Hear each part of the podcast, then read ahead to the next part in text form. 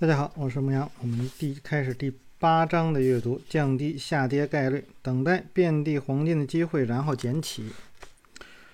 我只管等啊，直到有钱躺在墙角。我要做的全部就是把它们捡起来啊。吉姆·罗杰斯。投资者所做的最糟糕的事情就是买入一只股票，然后啊，这个心怀恐惧的看着股价啊跌幅到达其买入价的百分之二十，绝大。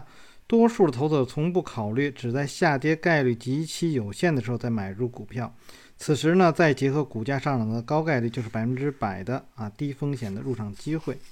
那这里面不管作者他是和呃马克米雷尼啊，然后那些大咖们他们的在选股上面啊有一些差异，但是在这个风险控制这一块儿啊，或者说我们要买入的。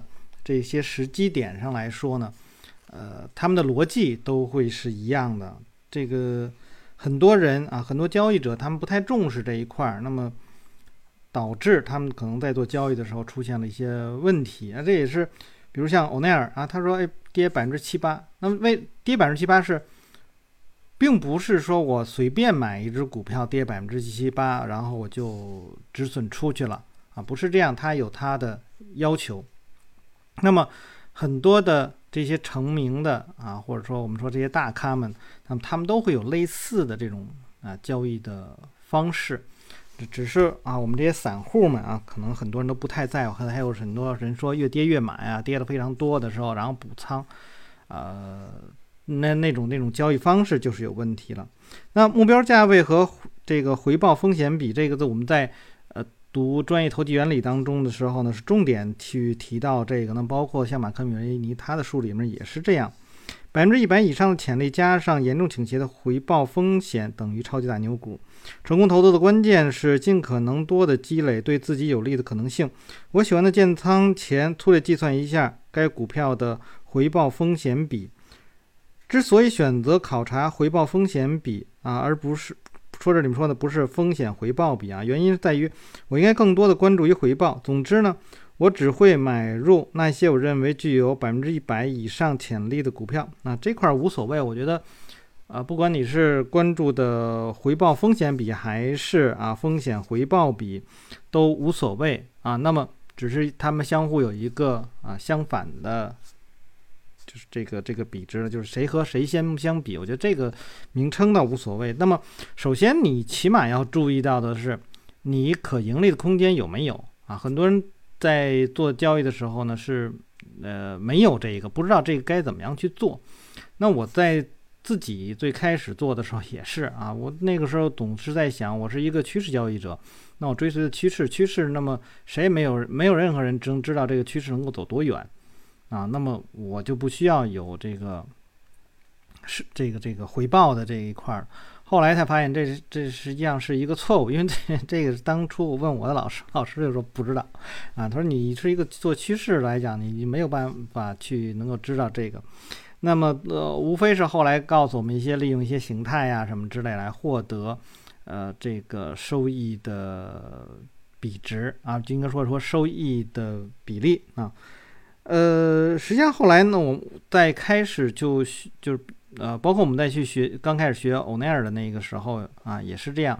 那么我们的啊收益到底应该多少呢？无非就是说，哎，多少多少天获得百分之二十，然后超过以后就怎么怎么怎么怎么样啊？那么我你说对吗？也也对啊。但是为什么会出现这种情况啊？那个时候就不知道。啊，不知道应该怎么样去算，那么无非你要多学一些方法，然后你在一些方法当中，实际上你把它们拆解了啊，就是呃可呃永远的我们都能看到啊，是有一些阻挡支撑、阻挡支撑，然后呢利用这些阻挡支撑来获得，或者说点数图来获得等等等等啊，这个包括啊那个。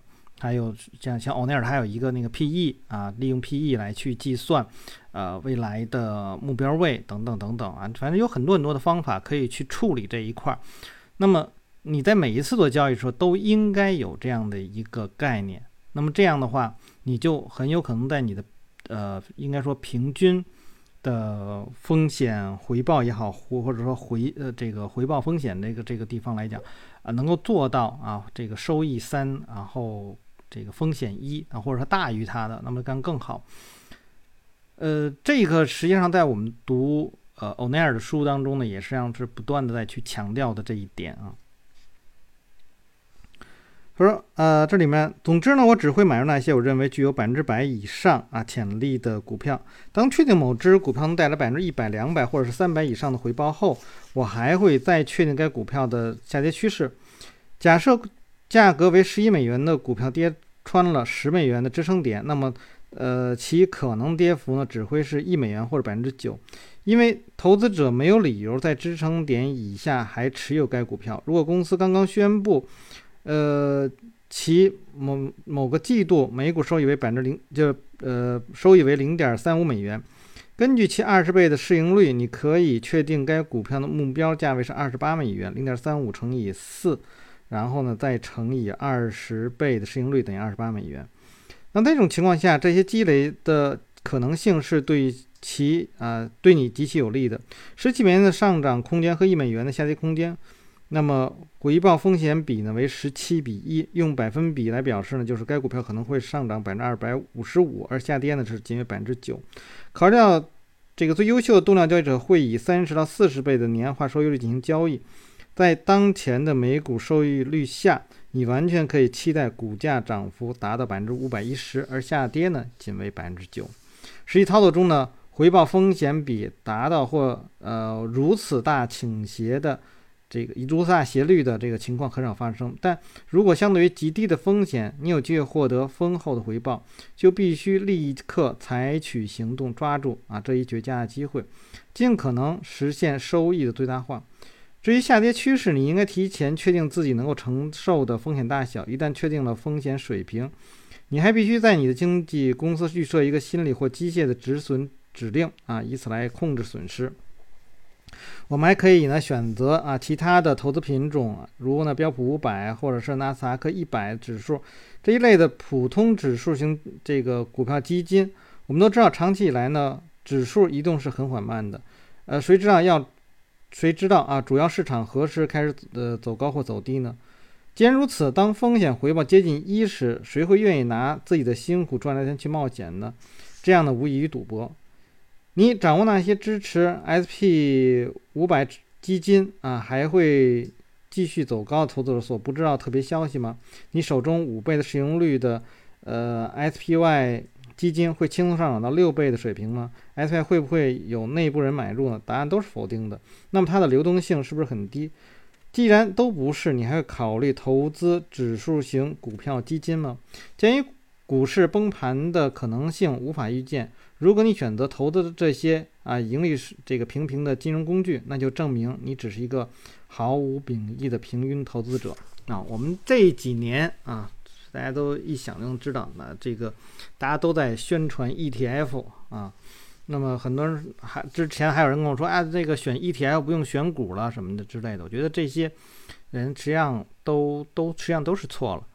为什么呢？首先，我们选股是选的是什么？不是说四千只股票你都要去看一遍啊，那么你选 ETF 也会是这样，你要去根据 ETF 它，你要把 ETF 进行归类啊，就像我们呃首先知道啊，在一个经济周期下会有啊行业的轮动，那么在什么时候会哪些企业呃哪些这个公司更有可能啊这个坐上这个顺风车，那么。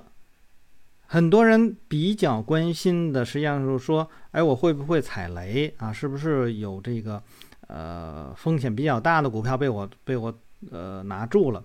实际上你根本不用去担心这些。首先呢，你要先去看一下这家公司它的基本面的情况，那么实际上是可以排除很多的雷啊。那么再有一个。呃，如果 ETF 的这个基金它踩上了这个雷，那么无非它是用其他的呃品种啊，那么呃应该说就是踩雷的品种的这个比重比较小而已。那么你实际上你也可以做类似的这种动作，那么你还更有可能把你的更多的钱集中到那些走势比较好的股票当中去。那我们都知道，一般来说股票的波动。是比啊这个指数要大一些的。那么如果说很多人说，哎呀，那这个波动性大不就是风险大吗？那么你可以看到作者在这里面所提到的，啊，你按照他这个思路去想，那么实际上波动大对你来讲，如果说啊，对你你做对了方向的话，波动大对你来讲不是更好吗？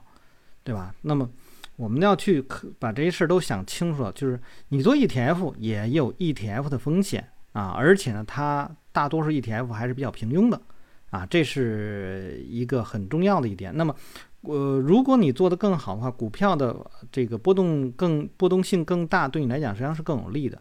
那除非你本身你做的不好，那么你总是啊做到那些，呃，第一啊，你你比较喜欢这个逆势的去做，然后正好碰见了这种大波动的这种风险，那么又或者说哎不小心踩到雷了，那这这个能怨谁呢？是吧？你应该是更多的实际上是想去提高自己的交易水平而已。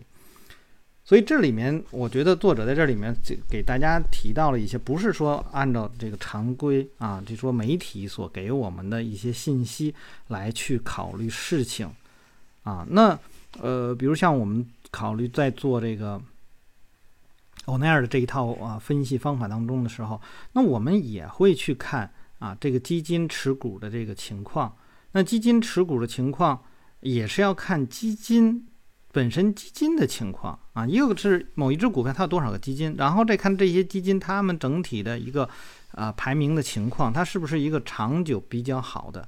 所以现在基金也是比较多，那么你在如何去选择基金，实际上会和选择股票啊这个有有一拼啊，都是很多很多的。啊，那这个我觉得做股票这块呢，我们的工具还多一些。那么做基金呢，你还有的时候啊，有一些软件还未必支持那么多，然后你要再一个一个去找，可能还更麻烦啊，并不是说买基金我就啊这个投入了，然后就就不管了啊。当然有的时候你能够找到一些呃基金经理他的呃交易理念和你非常的近似。那么这样你可能会比较省事儿啊！你说，哎，我买入他的就完了，他的这想法跟我的想法都一样，然后我就买入就完了啊！这一次啊，这个比如说一年我就操作一次，中间的呃如何换股什么的，都那都基金经理来，他就相你你相当于把这个基金经理当做一打工的了啊！这样去去看，那么也可以。但如果你根本就做不到这样啊，你不能说，哎呦，我的想法某某一个基金经理的想法跟我是一样的，如果你。做不到这种程度，那你还不如自己去找股票。这是我自己的一个看法，那大家可以去，呃，看根据自己的情况来定吧。那么现金结余呢，不说明任何问题。在评估并确定一只股票的目标价的时候，我强烈建议你不要考虑该公司的现金持有量。是的，公司需要存留啊适当的现金，以保证这个公司业务的正常运行。充足的现金结余呢，会让大家呃这个睡得更香啊，不用担心。是否应该启动二次发售来募集资金？但在确定股票的目标价位的时候，我不应我们不应该考虑现金结余的情况。股票在潜在价格完全建立在我们对未来的推测，而不是过去积存的现金上。什么是决定房地产价值的关键因素呢？地段，地段还是地段？那么什么是这个成功投资的关键呢？未来，未来还是未来？投机以及投机的题材都是以未来为基础的啊，现金衡量的只是这个企业过去的业绩。分析师根据公司收入、每股收益或现金流倍数来确定这个股票的目标价位，同时还会考虑公司的现金结余。这些常春藤这个盟校毕业的高智商人士具有一种相似的群体性思维，他们都看了看到了现金这一因素，却不知道要做些什么。因此呢，只好他们不将他们纳入目标价位进行考量。就我的经验而言，公司的现金结余越高啊，其相较于同类公司的业绩表现就会越差。呃，我会我知道啊，你可能这个对此呢论述感到震惊，但持有大量现金结余确实不是什么好事。这个分析师都说，苹果公司的现金使其成为全球第一家万亿美元级的公司。我对当前分析师这种解释思维呢表示这种群体思维啊表示怀疑。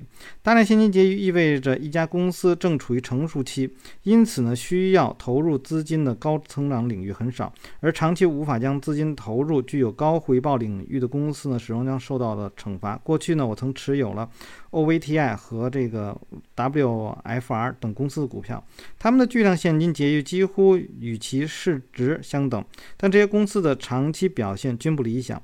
当动量交易者开始将某只超级强势股的股价拉升至理想的目标价位时，从来都对该公司的现金结余呢不屑一顾。一味专注于高现金结余的公司，会将你直接打入这个价值陷阱的地狱。持有大量现金并不是坏事，但是我们不应该将其纳入目标位的考量范围。请记住，股价关乎于只是公司未来的盈利能力。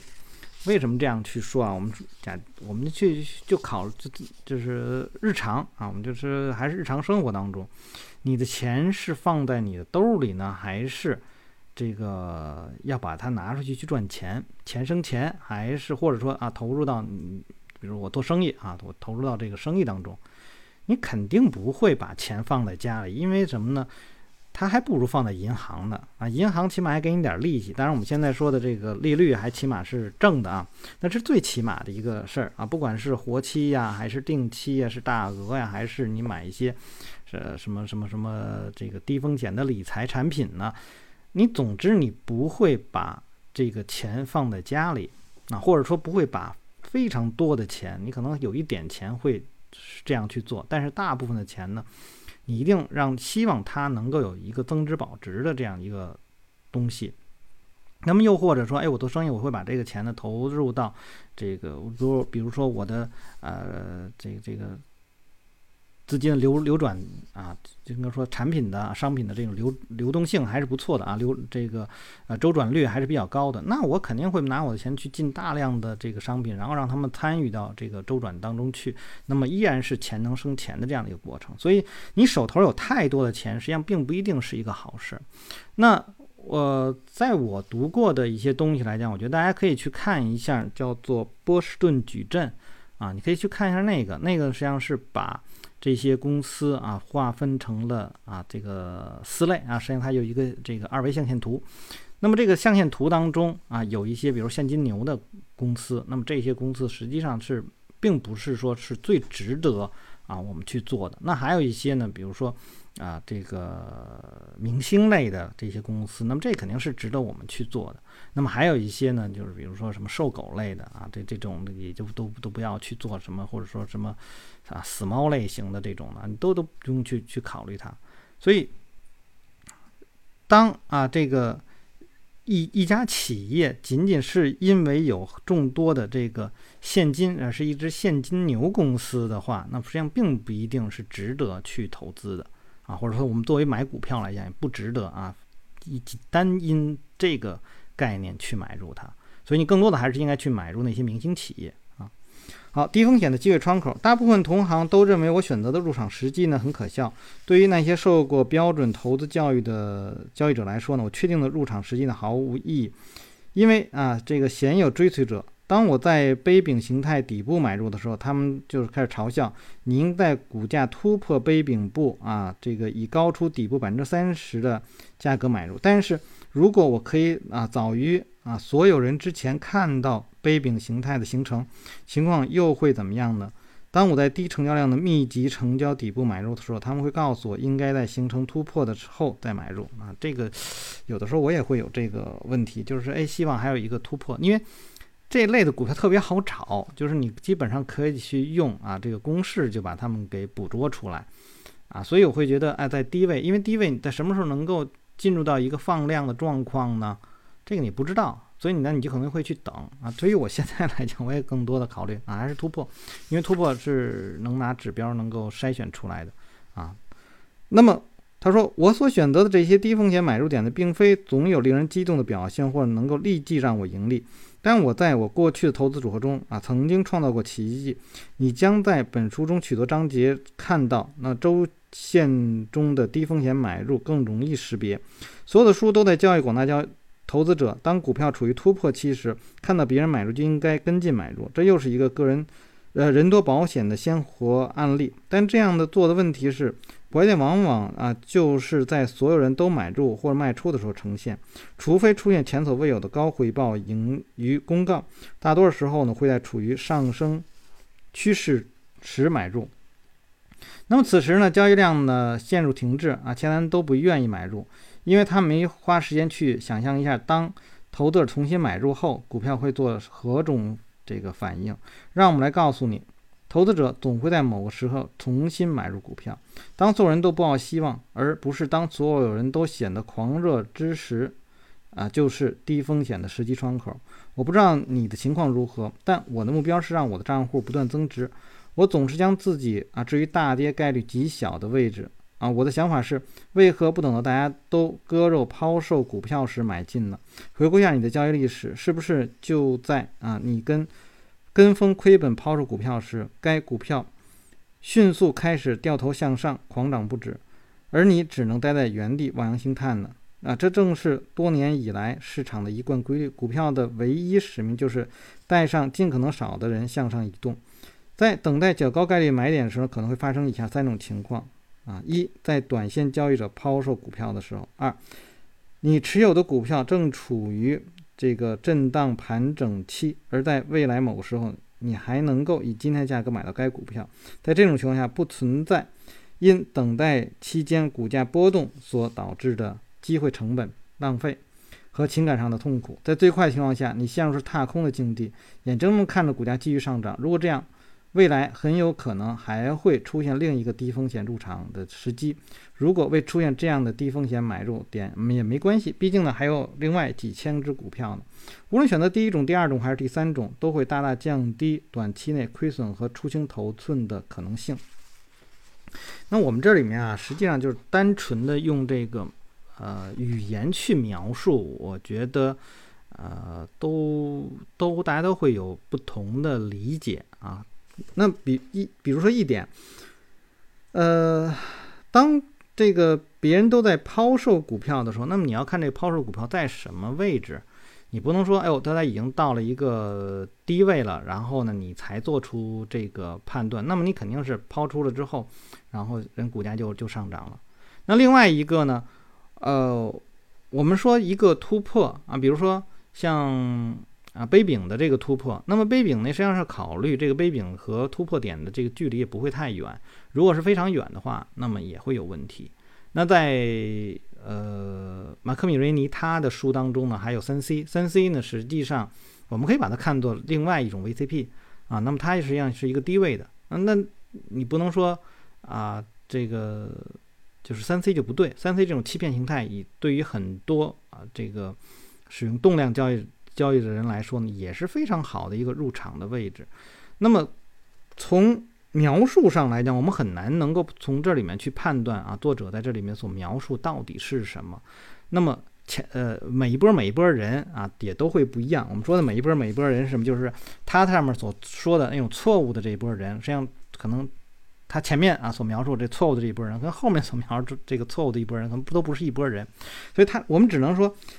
呃，先按照作者的这种这种思路来，那么他更愿意是在上升趋势当中，然后出现，呃，这个这个这个，我们要对于我来说，我可能把它解读为啊，这个供应匮乏的这个状态。那么供应匮乏的状态的时候，然后看到啊，我对于我来说，我是看到有需求进入的时候去买入。那么但是呢，对于这个作者来讲，他可能就在。看到供应匮乏，然后真的已经是绝对匮乏的时候，那么他就在这个时候去买入。那么可能交易点会有不一样啊，但是呢，总的来说，啊，作者他已经提到，大多数时候他买入都是上升趋势当中，所以前面的那几点啊五点，那么你还必须要是遵守，不能说因为呃这就是说后看到后面把前面的东西都忘掉啊，这个五点啊要求，然后十二点这个。这个基本的这种准则，还有还有另外的啊，这个超出的那一部分，但是超出那部分，我觉得，反正我我上一次突然读完，但这一次基本都把那些都忘掉。但是你说让我啊考虑五这个五点呐什么之类，那我还是记得很清楚的。所以还是实际上还是跟自己，呃，我觉得可能还是跟自己对于做交易的过程当中，你能不能把自己的东西给清除出去有关系。那我想有的朋友可能在读这个书的时候是把自己的东西全都清除出去，那么后面东西他都能记得住。但是对于我来说呢，我可能会记住那些，哎，我认为对于我来讲是有帮助的啊。可能我的交易点跟他的交易点会不一样，但是呢，我觉得从逻辑上呢，我不认为啊，我目前所考虑的。有什么问题啊？因为我的，我还再说一下，我的考虑可能会更接近于马克·米勒尼也好，或者是欧奈尔的那那一套东西也好，或者说很多的时候可能更像作者在这里面所提到的那些动量交易者。好，我们再去看下面，等待合适呃合适时机再买入。研究工作结束后，百分之九十九的投资者都会立即购买他们中意的股票，但这么做呢，其实是非常愚蠢的。所以，请时刻提醒自己，你不再是那百分之九十九中的一员。他们只能实现平均收益，并让事态向错的这个方向发展。男性对于约会问题的传统看法是，约会成功的唯一方法就是对潜在约会对象发起猛烈的攻势。直至他举手投降为止。不管怎样，在那些未来的合作伙伴还没有把心给我之前，我会给他们适当的时间和空间。我的许多美妙的人际关系都是这样建立起来的。虽然人人都在追逐下一只热门股，但是在最理想条件出现前，你应该啊在一旁耐心等待。如果你看好手中的股票，就让它按照自己的规律运行吧。如果它和你有缘，最终还是会回到你的怀抱。由于未能形成突破或盈余公告后的惯性反转，在发布盈余公告后的几天或几周内，最好做法通常是等待股票继续盘整或回到以前的水平。在盈余公告当天买入股票之后呢，看着股价在接下来的几周缓慢啊下跌百分之二十，那真是糟糕无比的事情。由于股票会按照其应有的规律运行，迫使我们不得不在百分之二十的这个波谷位啊卖出股票。那么这块一。又是说了，你说如果你是一个那样的交易者，那你可能早在百百这个这个回落百分之七八的时候就已经出局了。所以，所以我就说，可能这一波人跟那一波人都不一样啊。所以，他是说的啊，可能是一些极端的一些情况了啊。那就在其在创新高之前呢，当其他人还处于恐慌啊这个状态，我们叫做耐心等待的人，请相信。这获呃获取丰厚回报的机会呢一定会出现，只关注价格，绝不要爱上某只股票。给你七个月的时间，你一定可以列出一张你感兴趣的股票的名单。扩展这个名单，并不一定，呃，并不定期追踪它们是很重要的。这样能够让你避免啊只专注于一只股票。我觉得这个说的是啊，很多人特别喜欢专注于某一只股票，然后怎么怎么怎么样。那么我一直在，包括我之前上给他们上课的时候啊，这个去年八月到十月份上课的时候，我就说，你不要去关注那只股票，因为你喜欢它，你得把它挑出来。我觉得更多的时候，我说你要按照规则，然后把它们选出来，然后在某一个时刻的时候，你是根据市场给你的信息去做这些交易。不要把你自己的这种喜好啊去加，因为你所选的所有的股票都是符合你的要求的，除非你能提出某些为什么要买这个不买那个的原因，否则的话，你所看到的这股票，它们都是一样的。啊，你不需要在这里面选择，哎，我非得选择 A 股票而不选择 B 股票啊，因为 A 股票这个这种。那如果你要因为 A 股票如何如何，那么你就要把这些规则写到你的交易规则里面，以至于让这些规则把 B 股票给剔除出去。那么必须是这样去做。如果你做不到的话，A 和 B 没有任何区别。那么很有可能 B 啊，比如说我们做突破的时候，那可能会先考虑啊，当时有没有放量。那如果 B 先放量的话，先突破的话，那我就要做 B，而不是说这个 B 这只股票，因为我不喜欢它，然后我选择的 A。那如果你是这样的一种方式的话，那肯定会有问题。那么。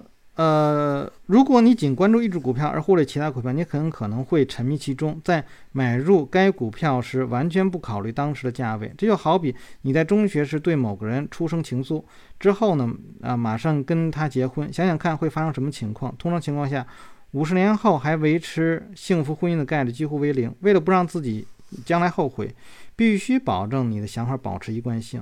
如果你对少数几只出众的股票了如指掌，你便啊拥有静观其变、等待天上掉馅儿饼的特权。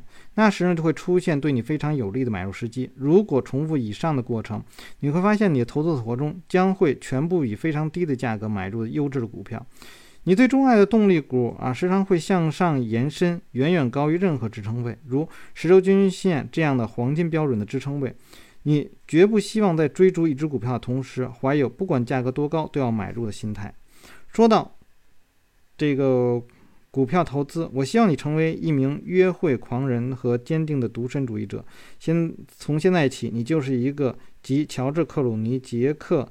尼克尔森和科林·法瑞尔于一身的人物，绝对不会，你绝对不会选择婚姻啊！你只是和这个超级名模约会，绝不要爱上某只股票。从现在起，只关注价格。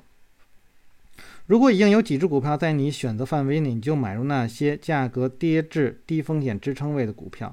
既然这些股票已经通过了你的严格测试，进入了最终的候选名单，那就果断行动吧。请记住，你是乔治·克鲁尼，因为股票就像情人一样，对你趋之若鹜。也就是说，股价最终会到达你所希望的价位。就算不是这样，你的名单中还有其他股票可供选择。永远不要让情绪左右你的判断。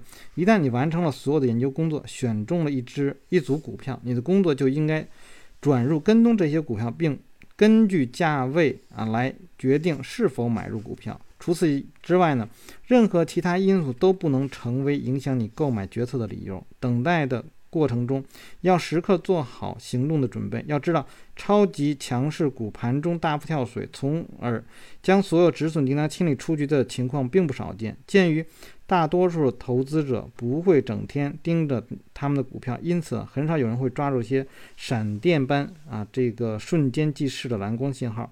我曾见过一只股票盘中狂泻百分之二十，但几分钟内大幅反弹。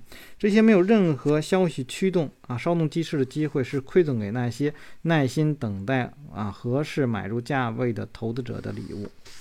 那么这个的确，我们可以看到有一些人啊，即便买入一些好的股票，也也会被啊这种洗盘的情况出现的时候给洗出去。呃，我觉得这个被洗出去就被被洗出去了。那么你做的股票还有好多没有出现这种情况。那如果你都是一些强势股，那么也会有啊，这个他们可能走势非常的稳健，然后一步一步的这个往上走的这样的。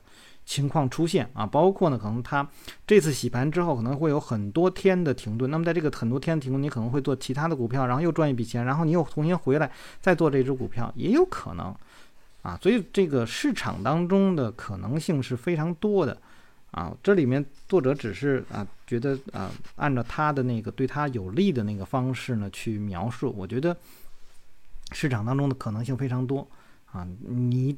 每一个交易者要按照自己的那那套逻辑也好，那套规则去做就可以了。像马克库潘那样精准的把握时机，人们常常说成功取决于对，呃，成败取决于对于时机的把握。同样，决定投资成功的唯一因素就是决定何时买入和卖出股票。只要你能够以高于成本的价格卖出股票，那么。购买哪种股票都无关紧要，买入超级股的原因只有一个：以更高价位卖出股票的几率更大。我重申一遍，我们投资不是股票，我们投资的是能够跑赢大盘的价格。掌握了发掘超级强势股的方法，并不一定能够改变你的人生轨迹，但掌握了买卖技术时机的艺术，一定会让你的人生发生啊这个翻天覆地的变化。这一点毋庸置疑。以马克库克为例，他在1995年创立的呃 Broadcast。点 com 网站在九九年的互联网股票热潮达到巅峰的时候，以六十亿美元的价格卖掉了这家公司。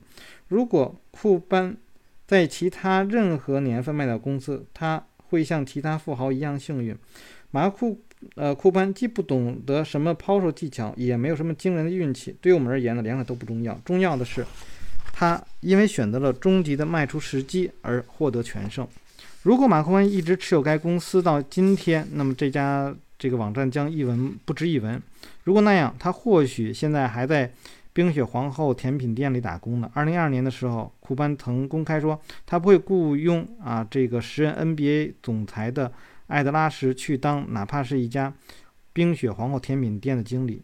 因为这句话呢，他被联盟罚款五十万美元。不过，由于考虑公众形象和控制负面影响，随后库湾自己真的去这个冰雪皇后打了一天的工。投资的成败取决于对时机的把握，请充分利用超级强势股，大幅提升你的交易业绩。